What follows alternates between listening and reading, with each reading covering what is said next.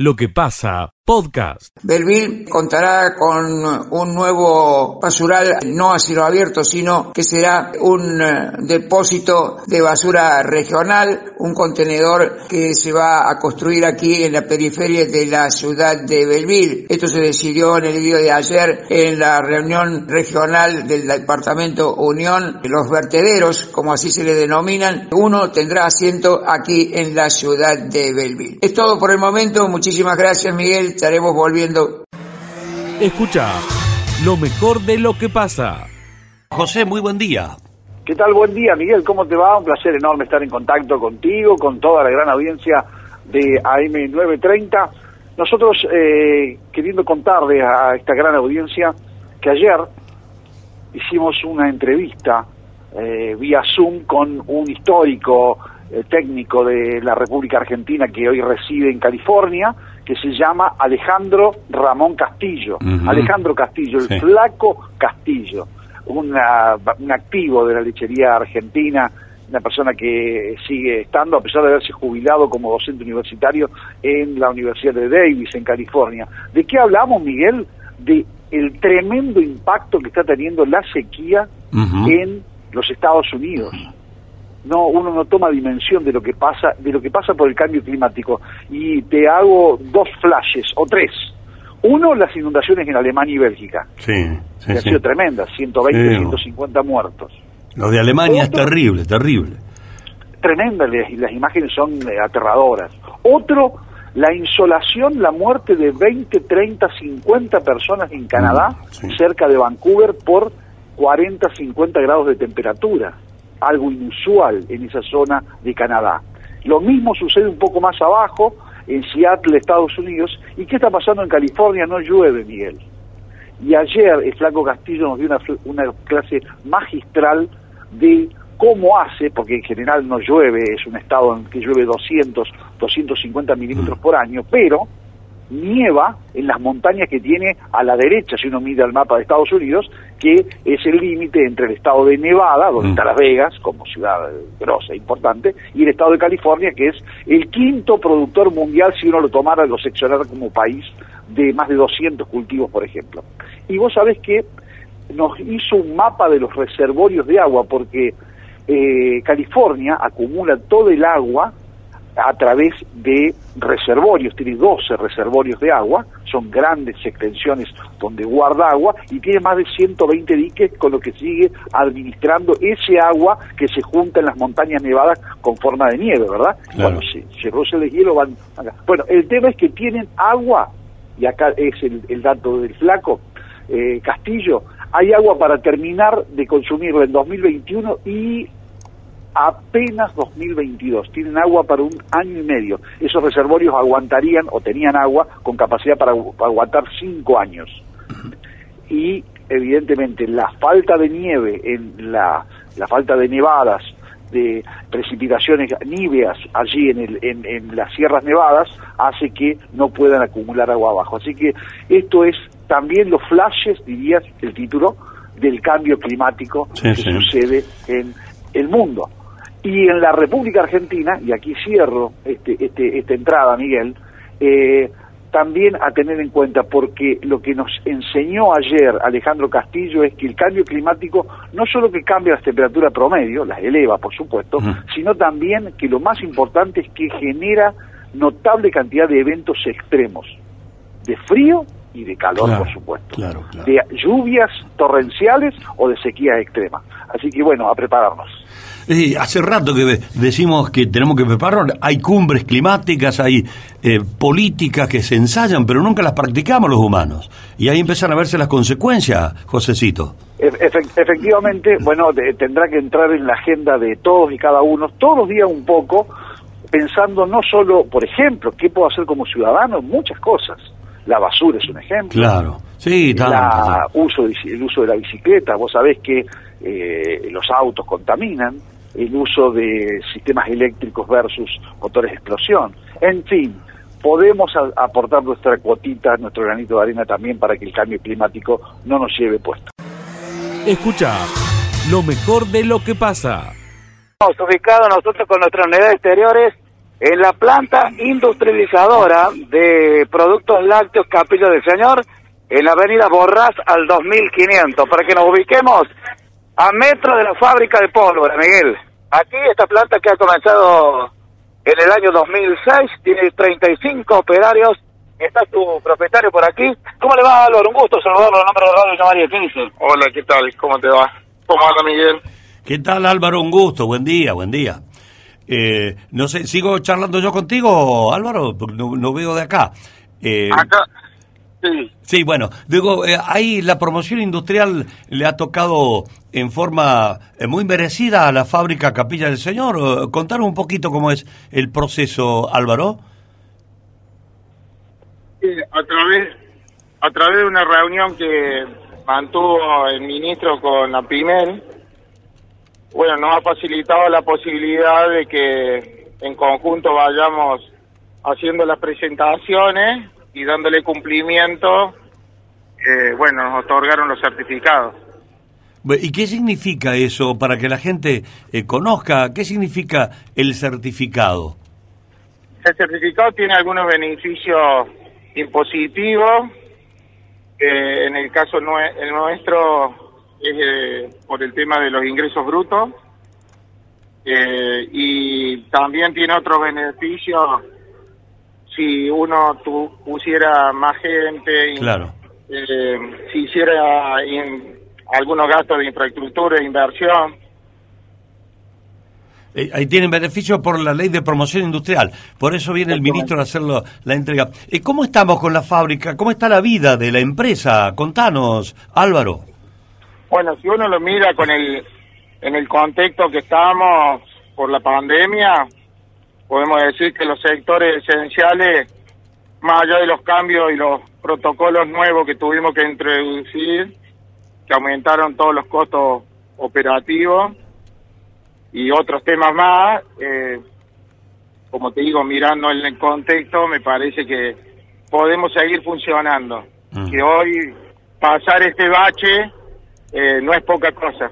Bien, por lo menos mantienen la planta de, de trabajadores y, y, algunos pesos se ganan, diríamos, en forma general, Álvaro.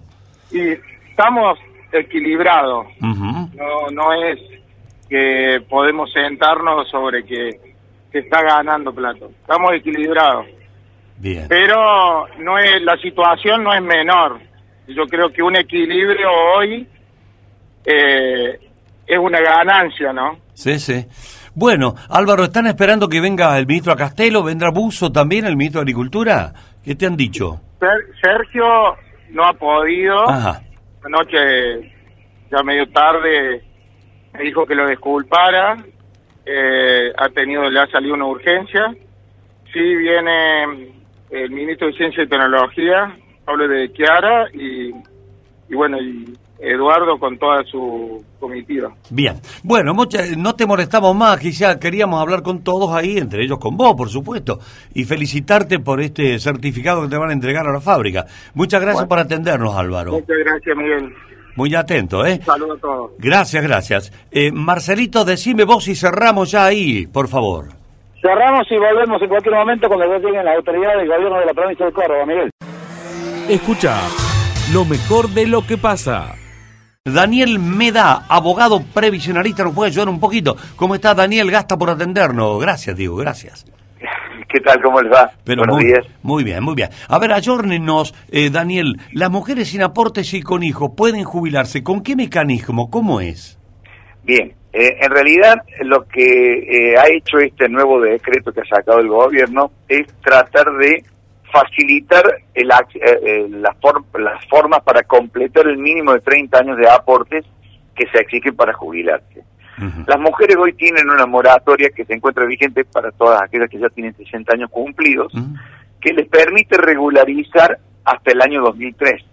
Lo que sucede es que una mujer que eh, nacida en el año 61, que hoy tiene 60 años, por ejemplo, para que te des una idea, eh, tiene un total, ella puede declarar desde los 18 años, o sea que si nació en el 71 puede declarar desde el año 79 hasta el 2003, un total de 24 años a 25 años de aporte, a comprar por moratoria. Pero ya no puede completar los 30 años de aporte si no tiene aporte hecho después del año 2003. Claro. No sé si me van siguiendo. Sí, sí, Entonces, te- lo sigo, lo esta sigo, facilidad que da ahora el gobierno es, si usted tiene hijos, si son mujeres que han tenido hijos, por cada hijo se le va a dar un año más de aportes. Ajá. Si percibió una asignación universal por hijo por alguno de esos hijos, se le asuman dos años más adicionales. Como para que se pueda entender, por ejemplo, una mujer que tiene 61 años puede hoy regularizar aproximadamente 26 años de aportes. Y si tiene cuatro hijos, podría completar con la moratoria de la ley 26.970, que es la moratoria que hizo Cristina y que después estiró Macri en, en su, en su gobierno por dos veces, puede regularizar 26 años, que compre en moratoria y los otros cuatro años los completa de- declarando los hijos. ¿Se entiende? Entonces, esta era una posibilidad que no existía para las mujeres que pudieran tener 61 años y que no tuvieran aporte después del año 2003. Claro. Y una vez Incluso que... hay cosas que pueden ser, perdón que te lo cierro con esta idea, intermedias. Por ejemplo, si tuviera tres hijos, le estaría faltando, por ejemplo, eh, eh, con compensación y demás, le faltarían un, un año, por ejemplo, para completar, puede afiliarse ahora, aportar unos meses y antes de que termine la ley, que termine esa ley, que estamos hablando de moratoria para mujeres el 22 de julio del año que viene, o sea, el 22 de julio de 2022, completar con moratoria, más lo que puede aportar de acá para adelante, más el, el año que gana por cada hijo o con las asignaciones universales. Bien. Es toda una combinación bastante compleja Sí, sí. que hay que ver caso por caso. Acá en forma oral nos vamos a meter en un lío. Yo lo voy a comprometer a meterme en un lío sí, para hacer los cálculos en forma oral, ¿no?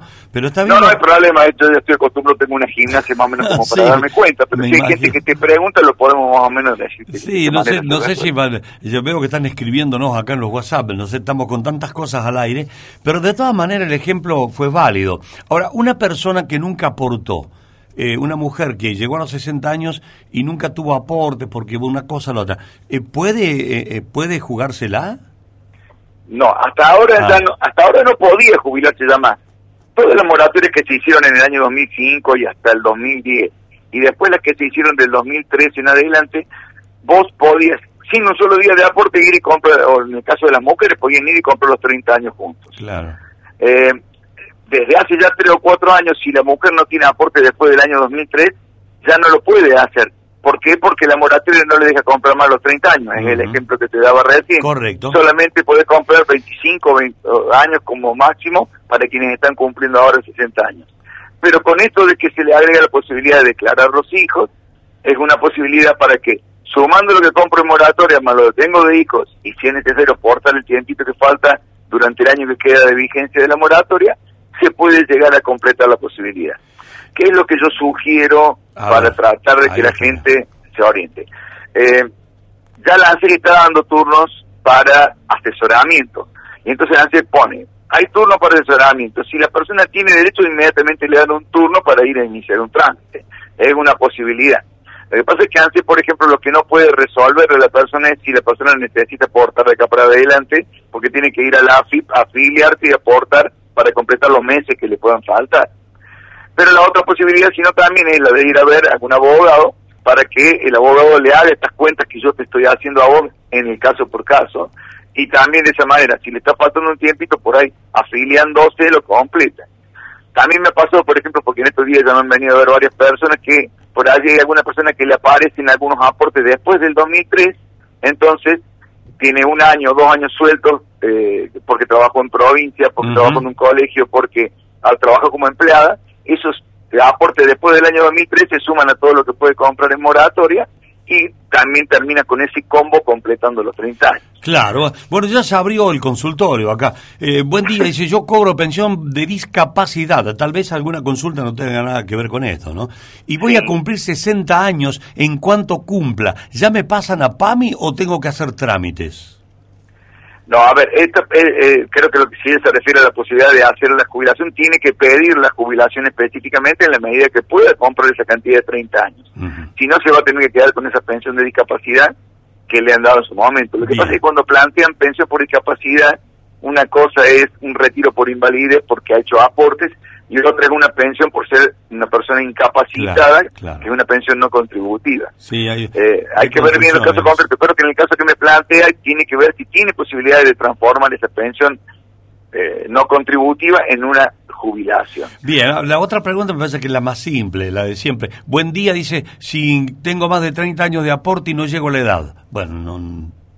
Sí, eso, el problema es que la, ley jubilatoria actual no tiene previsto una prestación anticipada, eh, como hubo en algún momento allá por el año 2004 hasta el 2007 hasta que no tenga la edad no va a poder pedir la jubilación a esta persona, por más que tenga los aportes. No es necesario que siga aportando, eh, no es necesario estar en actividad, pero sí que cumpla si es una mujer de 60 años o si es un hombre de 65 años. Bien. Eh, yo tengo aporte desde el 2013 y aporte y aporté 14 años y el año próximo cumplo 60. ¿Qué tengo que hacer, doctor querido? Bien, eh, en ese caso, evidentemente que como le van a faltar años, porque si tiene alrededor de 13, 14 años de aporte, con los que va a llegar a los 60, le van a faltar 16 años, lo que tiene que hacer es comprar en moratoria. Pero acá hay un pequeño detalle que también hay que tener en cuenta. La moratoria solamente la pueden acceder a aquellos sectores que sean considerados vulnerables por ANSE y AFI. Mm. Las condiciones de vulnerabilidad, para que vos te des una idea, y esto la gente lo debe saber, si ella es empleada en relación de dependencia y tiene un sueldo de más de 110 mil pesos, normalmente ya no pasa más la vulnerabilidad y no le dejan completar con moratoria. Por ejemplo, si una persona que está inscrita en IVA, en ganancias o, paga bienes personales, se considera que es una persona que no es vulnerable y por tanto tampoco le dejan hacer la moratoria. Entonces por ahí me puede venir a ver una persona o puede ir a lanzar una persona que tenga cinco hijos y dice, tengo 62 años, tengo cinco hijos, con la moratoria completo, pero la cuando le va a hacer la moratoria ve que no es vulnerable, entonces le dice, usted no pasa las condiciones de vulnerabilidad, por tanto no puede hacer la moratoria y no puede completar los 30 años de aporte. Bueno, bueno, doctor, me dice un oyente muy sensatamente, dice, ¿por qué no dejan, vamos a estar toda la mañana con esto? Dice, ¿por qué no pasan el teléfono del doctor? Dice, está muy bueno. claro, eh, pase el doctor, pase el teléfono, doctor, si, si quiere, ¿no? Obviamente. Sí, no, no, no tengo problema, yo estoy aquí en Córdoba, por supuesto que mi, mi teléfono es, el, los teléfonos fijos son 423-1172 o 422-7885 este, y si no, también eh, está la posibilidad de que puedan eh, entrar a la página eh, de, de, nuestro estudio, que es estudiomeda.com.ar y ahí pedir un turno y eh, directamente lo atendemos, por supuesto. Bueno, porque acá pregunto, uh, mira la cantidad de preguntas, hay muchísimas, ¿no? Bueno, eh, por favor, eh, comuníquense directamente con el doctor, porque si, si no nosotros tenemos que hacer un programa de una hora, que tampoco nos alcanzaría, para evacuar todas estas inquietudes. Acá pregunta si para hombres también hay, el teléfono para... No, bueno, para hombres, lamentablemente desde hace varios años ya los hombres no tienen moratorias, así que eso se lo contesto rápidamente, solamente es para mujeres en este caso que eh, por eso que el, el, proyecto tal como se plantea es de plantea de la crianza, ¿sí? El, reconocimiento de años de servicio por tareas de cuidado para las madres argentinas, solamente para mujeres. Escucha lo mejor de lo que pasa.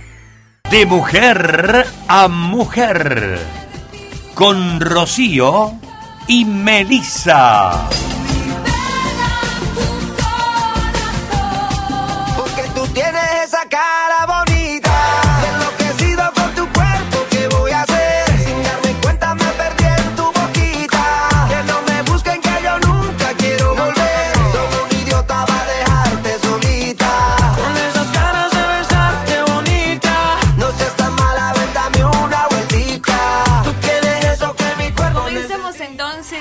De mujer a mujer. Muy buenos días para todos y buen día, Ro. Bienvenida a la radio. Buen día, Melissa. ¿Cómo le va? Muchas gracias. Todo muy bien, Ro. ¿Vos cómo estás? Genial, genial. Con todas las pilas cargadas. Bueno, me alegro un montón, Ro. Contanos y contanos a los oyentes cuántos grados tenemos en la ciudad.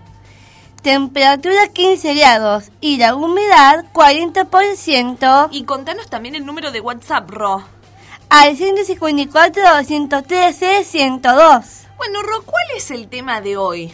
Hoy vamos a hablar del perejil. Ajá, qué interesante. Porque ese tema lo saqué yo y es muy interesante. Bueno, y contanos, ¿para qué sirve, Ro, el, el perejil? Hoy hablaremos del perejil. Sirve como tratamiento natural para limpiar los riñones, ya que esta planta tiene cualidades diuréticas que estimulan la función renal. Bien, ¿y cuáles son los beneficios del perejil, Ro? Facilita la eliminación de líquidos del organismo, previendo retención de líquidos y obesidad. Es un gran antioxidante. ¿Y cómo se consume el perejil entonces? El perejil es una hierba fresca que se puede comer crudo en cualquier plato co- cocido o cocido al vapor, salteado con otros ingredientes. El perejil es rico como agregado a las ensaladas, a las salsas, a ensaladas y como una especie de en pescado en carne. Bien, ¿y qué beneficios tiene eh, en la piel el perejil, Ro? Porque también tiene diferentes beneficios que nos ayudan y en la piel también nos ayuda. El perejil puede ayudar a desinfectar, a oxigenar la piel y la eh, darle más brillo usándolo como tónico o incluso por vía oral, o sea, por la boca. Claro. Evita igualmente la forma de la formación de granitos y poros negros. Qué interesante, Ro, todas las propiedades que tiene, ¿no? El, el perejil. ¿Y qué pasa si como perejil todos los días?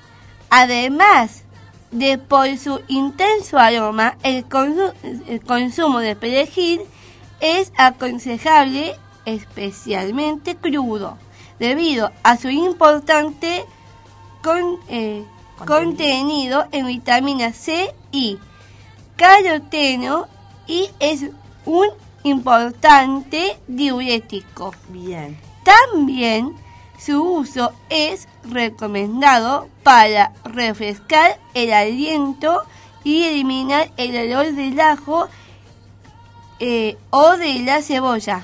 ¿Y qué es mejor, el perejil crespo o liso, Ro? El perejil crespo tiene una textura eh, crujiente y a diferencia del perejil plano tiene un sabor más suave, casi dulce y se utiliza para darle sabor a los platos y decorarlos. Es muy rico cuando lo agregamos a las comidas que tienen bicho de mal. Quedan muy perfumados. Bueno, excelente entonces toda esta info que le hemos dado a la audiencia sobre el perejil y todos los beneficios y propiedades que tienen. Ro, ¿a quién mandamos saludos hoy?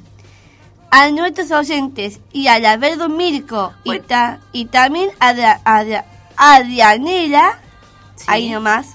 Bueno, entonces el saludo para todos. Ah, y Cristina, la remisera que me trajo también. Bueno, le mandamos un beso grande a Cristina y a toda la gente que siempre nos escucha en este bloque, ¿no? Así Sí. que un beso grande. ¿Y con qué nos vamos, Ro? Vamos con Mon Laferte, tu tanta falta de querer. Chau, Ro. Chao, Mary. Escucha lo mejor de lo que pasa. Costa Rica y Jorge Newbery. En realidad los vecinos vienen reclamando desde hace bastante tiempo. Aquí ha estado la radio, se ha preocupado. Vamos a escuchar la palabra del intendente entanino, el ingeniero Pablo Rosso. A ver qué decía. Estamos eh, firmando eh, la documentación necesaria para llegar al convenio específico en cada uno de los casos. Y por supuesto ya estamos desde el punto de vista social y desde el Instituto Municipal de Vivienda haciendo eh, los contactos con cada una de las familias. Y yo no hablaría de una ocupación, hay un trabajo de familias que tienen convenios firmados con el municipio donde el municipio se ha comprometido a ceder terrenos por situaciones sociales que han sido calificadas eh, como positivas en, en- en la asistencia social y por lo tanto nosotros allí la intención es dar cumplimiento, llevando la infraestructura, generando la identificación de los lotes, as- asignándolos a cada uno de ellos, eh, asignando los lotes a cada una de estas personas con convenio y por supuesto eh, de esta forma eh, también si es necesario acompañar en el proceso de construcción de viviendas. Lo de Gavín es el proceso eh, sobre la vía de ferrocarril con el convenio de Unión Europea, que es una reconversión de ese galpón ferroviario en un espacio de interacción sociocomunitaria o sociocomunitaria en, en esos barrios de la cercanía. Nosotros hemos arribado el día viernes, muy cerca de las 20 horas, a un acuerdo con cada uno de los vecinos. Cada uno de los vecinos que viven en ese lugar, eh, a través de nuestro eh, departamento de nuestra Secretaría de Inclusión y Territorio y ya teniendo conformidad de los vecinos, tal cual lo han requerido los concejales, se han presentado en el día de ayer cada uno de estos convenios firmados para que sean valorados y de esta manera, finalizada la audiencia pública y eh, habiendo dado respuesta a los vecinos y a la demanda de los concejales, entendemos que el tema está para dar tratamiento y en caso de lograr la aprobación iniciar el proceso licitatorio. Ahí está la palabra del intendente interino Pablo Rosso, que la última parte estaba hablando sobre las nueve familias que se encuentran eh, eh, viviendo en los gabines de barrio industrial. Al menos va a llegar una pronta solución, respuesta de parte del gobierno municipal y la primera parte escuchábamos a los vecinos que están reclamando poder hacer su propia vivienda en calle Costa Rica y Jorge Ñugri. Miguel. Escucha lo mejor de lo que pasa. Acaba de llegar la comitiva por conjuntamente con el ministro Eduardo Castelo recorriendo ya lo que es la planta que acabamos de citar hace un minuto atrás. Eh, ¿Cómo le va? Un gusto, ministro, en nombre de Radio Villa María, un gusto charlar con usted. ¿Cómo le va? Buen día. Buen día, buen día a toda la gente del piso. la hoy recorremos la planta y además entregamos la promoción industrial tanto a Capilla del Señor como a ETI, que estuvimos recién recorriendo. Dos empresas villamarienses que además tienen la, particularidad de, de, generar nuevas inversiones. Hoy Villa María es la principal industrializadora de leche de toda la Argentina y después a los 15 horas tenemos ya el encuentro del taller de la materia de la lechería cordobesa con el ministro de Agricultura, con el ministro de Ciencia y Tecnología, que también me está acompañando, y, nosotros con toda la cadena productiva láctea de la provincia de Córdoba, tanto productores, industriales, y, y bueno, pensar cómo Córdoba seguimos potenciando el sector lácteo, va a estar la genética, va a estar todo lo vinculado a al sector lácteo cordobés. Bueno, por lo visto tienen la larga jornada. el, micrófono de la radio está Miguel en el estudio que quiere saludarlo. Bueno, un gusto. ¿Qué tal, Eduardo? ¿Cómo está? Un gusto. Hola Miguel, estoy tratando de apartarme un poquito así te escucho bien. Bueno, bueno, eh, es necesario que nos escuchemos bien, porque hay muchas cositas dando vuelta, hay mucho ruido político. Si bien es una visita ministerial, lo cual vamos a respetar, Eduardo, pero permítanos eh, preguntarle algunas cosas. Ah, ¿Hay fuerte rumor en algún sector político de la ciudad que, que iría como candidato a senador? Eh, ¿qué, qué, nos dice, Eduardo? Bueno, la verdad que como, como vos verás, estoy muy eh, trabajando con todo el sector productivo de la provincia, entusiasmadísimo con, con la tarea que estamos haciendo.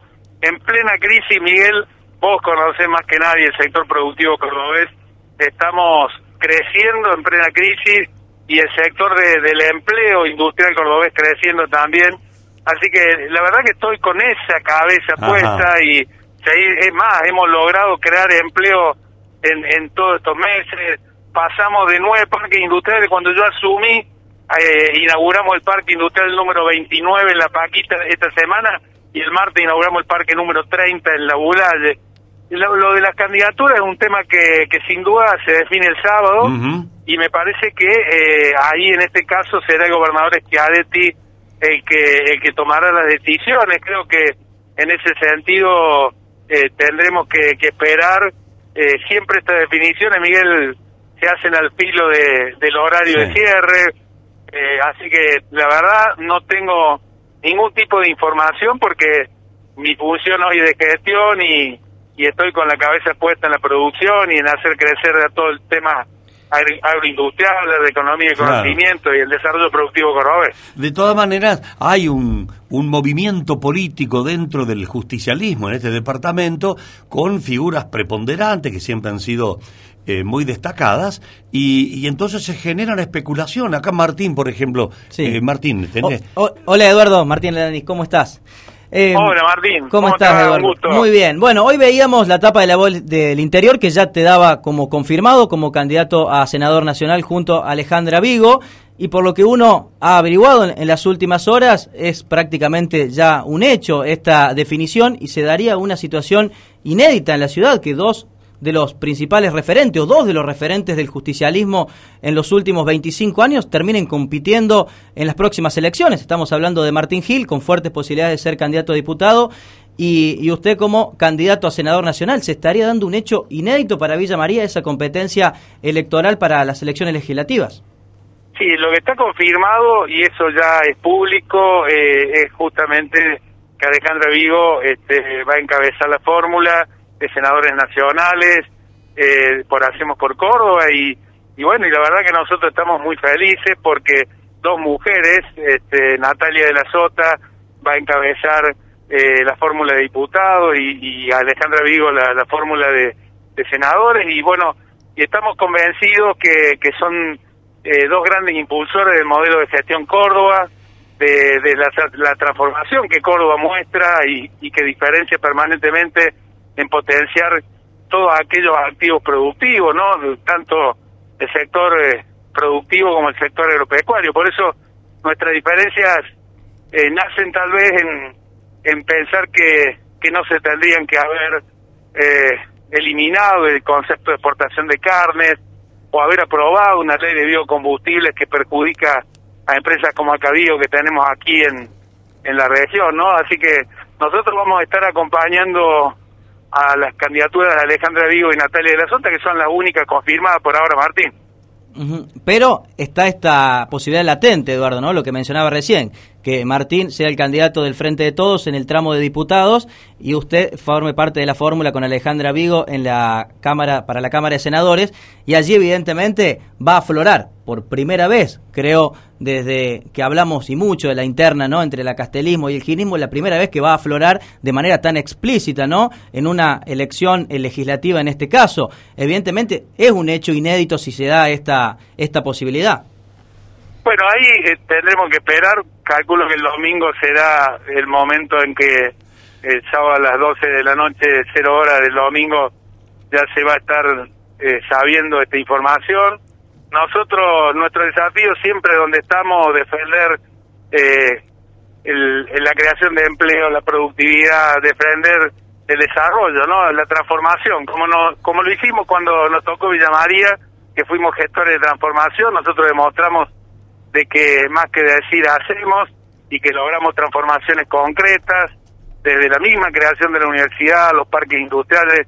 Y bueno, eh, donde estemos nosotros vamos a seguir defendiendo Villa María, Villanueva, la región Córdoba y, y fundamentalmente la creación de empleo genuino que es el desafío que tenemos nosotros hoy como ministro. ¿no? Bueno, Eduardo, eh, gracias por estos minutos. Lo que pasa es que la política es tan dinámica y te da sorpresas. Eh, eh, en vida democrática que, que pueda haber una, una, una interna o, o, caminos diferentes dentro de un mismo espacio no es extraño. Pero para los villamarienses, los apellidos Gil y Acasteló son fuertes, Eduardo. Por eso insistimos por ahí. Bueno, vos, vos sabés, Miguel, que yo tomé la decisión, y ustedes lo saben muy bien y, y desde hace mucho tiempo, en el 2015 de, de formar parte ya del Consejo Provincial del PJ Córdoba, tomé la decisión de alejarme de, de del espacio nacional, de, de, lo que era el kirchnerismo, y bueno, y creo que a partir de ahí comencé un camino que me llevó a, a trabajar muy feliz donde estamos con este modelo de desarrollo productivo de Córdoba, así que eh, por supuesto que es cambiante, como decimos, la política, esperaremos el sábado. No no tengo otra cosa para decirte que, que nos entusiasma mucho ver cómo Córdoba sigue creciendo. Y esto no es un mensaje ni un discurso. Eh, la verdad que ayer estuvimos en tres, cuatro fábricas en Córdoba, anteayer en La Paquita inaugurando el parque industrial, ahora viendo los empresarios villamarienses y créeme que la gente joven, los emprendedores jóvenes se quedan en la Argentina, están trabajando en Córdoba para hacer cosas para Córdoba y eso nos, nos llena de orgullo Así que estamos ayudando para que ese sea el objetivo y de donde nos toque defender esa idea la vamos a hacer. Bueno, la, promoción industrial en Villa María eh, tiene mucha proyección, también Eduardo Castelo sabe mucho de esto porque ha trabajado intensamente en mucho tiempo y acá están los frutos, ¿no? Me imagino sentirse eh, casi halagado como, como ministro, poder entregar certificados de promoción industrial a empresas como Capilla del Señor, como eh, Eti también estuviste, recién dijiste, Eti. Fue muy emotivo, Miguel, recién. Te escucho con, alguna dificultad porque acá están, están funcionando las máquinas, están los camiones. Este, pero eh, fue muy emotivo recién, Miguel, eh, entregarle la promoción industrial a, este, a Orlando Fafer, ¿no? Porque eh, yo le decía a él que, que la verdad que un gran educador, un impulsor de la transformación productiva, eh, un luchador por su familia, por su por su escuela de lechería, por por su fábrica. Eh, bueno, eso si tuviéramos 500 Orlando Faffel, sin duda en la Argentina sería distinta, pero créeme que hay miles y miles de, de jóvenes que están eligiendo quedarse en Córdoba.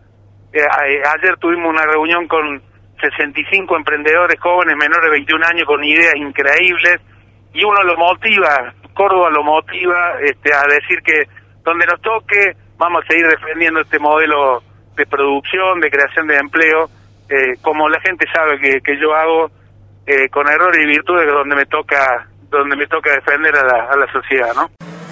Escucha lo mejor de lo que pasa.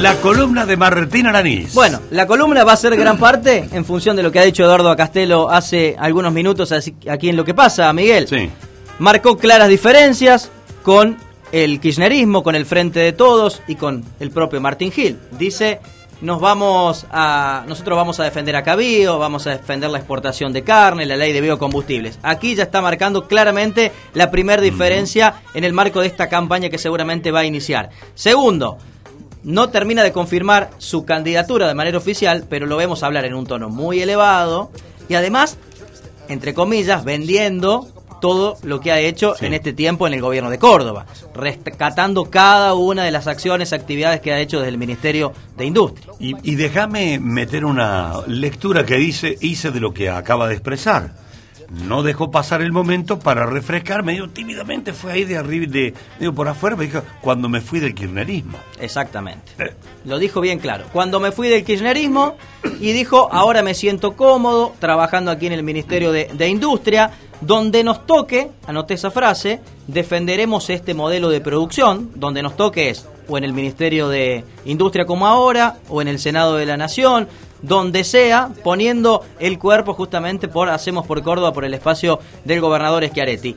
Yo tengo la información de que es prácticamente un sí la definición de Acastelo y la definición del gobierno provincial de ubicarlo en la segunda posición, digamos, en el segundo lugar de la boleta de senadores. Primero Vigo, segundo Castelo. Y en la otra tribuna estaría Martín Gil, pero promoviendo su candidatura o sea, pidiendo el voto para ser diputado nacional. Exactamente. Estas son las últimas definiciones que se tienen que dar dentro del Frente de Todos de Córdoba. En principio, Martín Gil aceptaría la candidatura, es la información que por ahora está surgiendo, aceptaría ser candidato y allí tendríamos a Gil, candidato a diputado del Frente de Todos, y lo tendríamos a, Castelo, candidato a senador. Ahora Hacemos por Córdoba. Si bien no van a competir directamente, porque uno va en el tramo de senadores y otro en el tramo de diputados, pero... Acá hay que venir a buscar el voto. Hay que venir a buscar el voto. repito, en una tribuna estará Castelo pidiendo el voto para él, como senador, y en la otra estará Martín Gil pidiendo el voto para él como diputado. Y además se pide el voto, Miguel, por la lista completo. No van a decir, voten a uno para senadores, corten boleta y voten... No, no. Se pide por el voto completo. Entonces lo vamos a tener a Gil, por supuesto, haciendo campaña para el Frente de Todos, a Castelo en Hacemos por Córdoba. Sería un hecho inédito, como se lo pregunté recién, que los dos referentes de los últimos 25 o 30 años del peronismo de Villa María fueran a competir en estas elecciones legislativas. Ahora, esta situación es de resignación a llamar a elecciones en Villa María. Es que no quedaría otra, Miguel. Bueno, por eso. No queda Se resigna, bueno. Sí. Eh, de allá me dicen que tengo que, ir, tengo que ser diputado, bueno.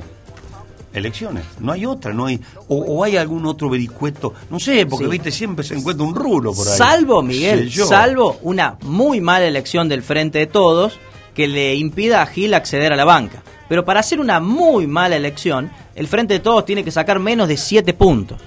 Hoy en Córdoba, obteniendo 7,5, 8, 9, ya mm. sos diputado nacional por la proporción del sistema DON. Entonces, una muy mala elección lo dejaría afuera Gil de la Cámara de Diputados.